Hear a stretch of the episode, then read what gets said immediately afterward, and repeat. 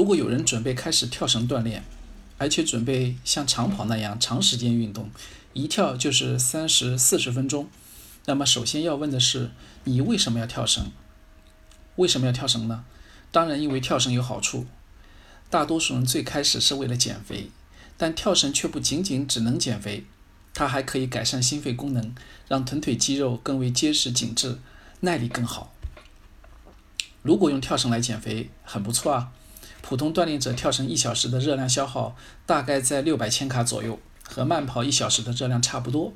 如果跳动速度比较快，消耗的水平也会进一步提高。有人估算过。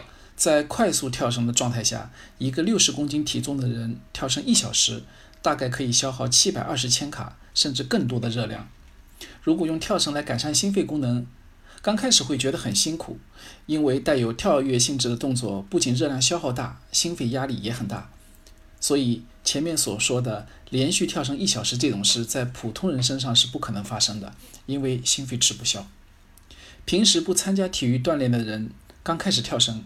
很可能跳四十个、五十个就要停下来休息了，而且越到后来越吃不消，身体的协调性也会因为体能和心肺能力的下降明显变差。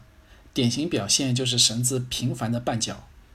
如果用跳绳练臀腿，效果也不错，它可以有效锻炼下肢肌肉的耐力，其中小腿肌肉的感受尤其明显。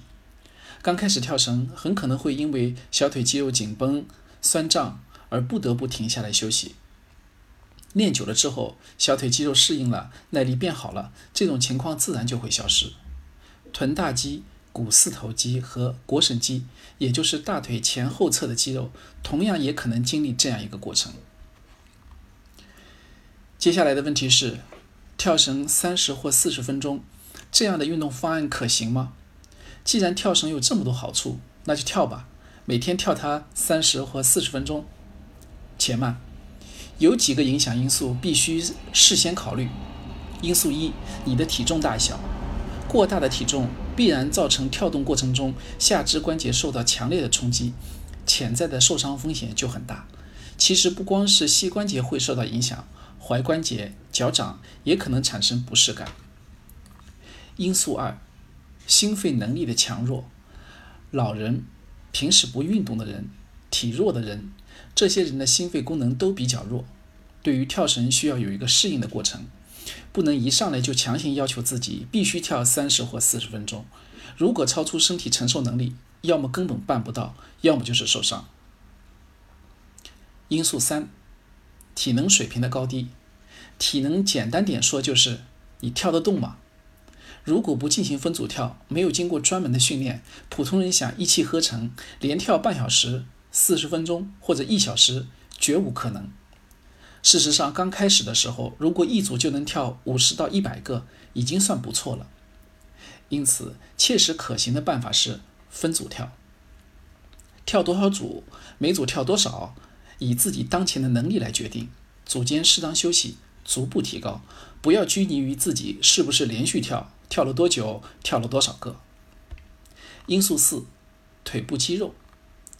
跳绳时，对于小腿肌肉的耐力要求比较高，反复跳动很容易令小腿肌肉紧张、酸胀、酸疼。有些人很可能会因为这个原因而无法长时间跳下去。这也没关系，一是注重跳绳前后的热身和肌肉拉伸，二是增加组间休息的时间和次数，三是多跳。因此，是不是跳三十四十分钟，并不由锻炼者的主观想法来决定，还受到身体能力的客观制约。如果你有能力跳绳三十四十分钟，它的效果和跑步一样吗？仅仅从热量消耗的水平来看，两者的效果差不多。但实际锻炼的时候，人们会普遍感觉跳绳更难、更累，因为跳绳时跳的动作更为典型和明显，对于心肺的压力明显比长跑要大。那么，要不要像长跑那样持续三十到四十分钟，或者锻炼更长的时间呢？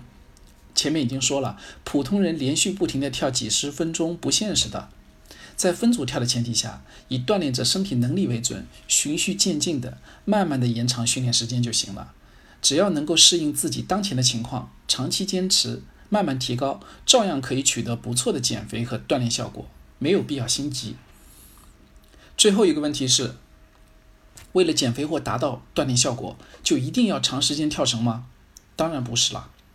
将跳绳设计成高强度间歇运动，可以只用十五到二十分钟的时间就能达到良好的减肥效果，心肺的锻炼也会更有效。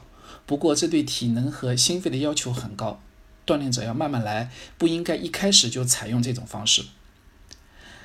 为了增加趣味性，还可以和几个朋友一起跳，比如两个人甩长绳，多人玩跳绳接龙，趣味性很强，运动氛围也好，更容易克服跳绳的痛苦感和乏味感。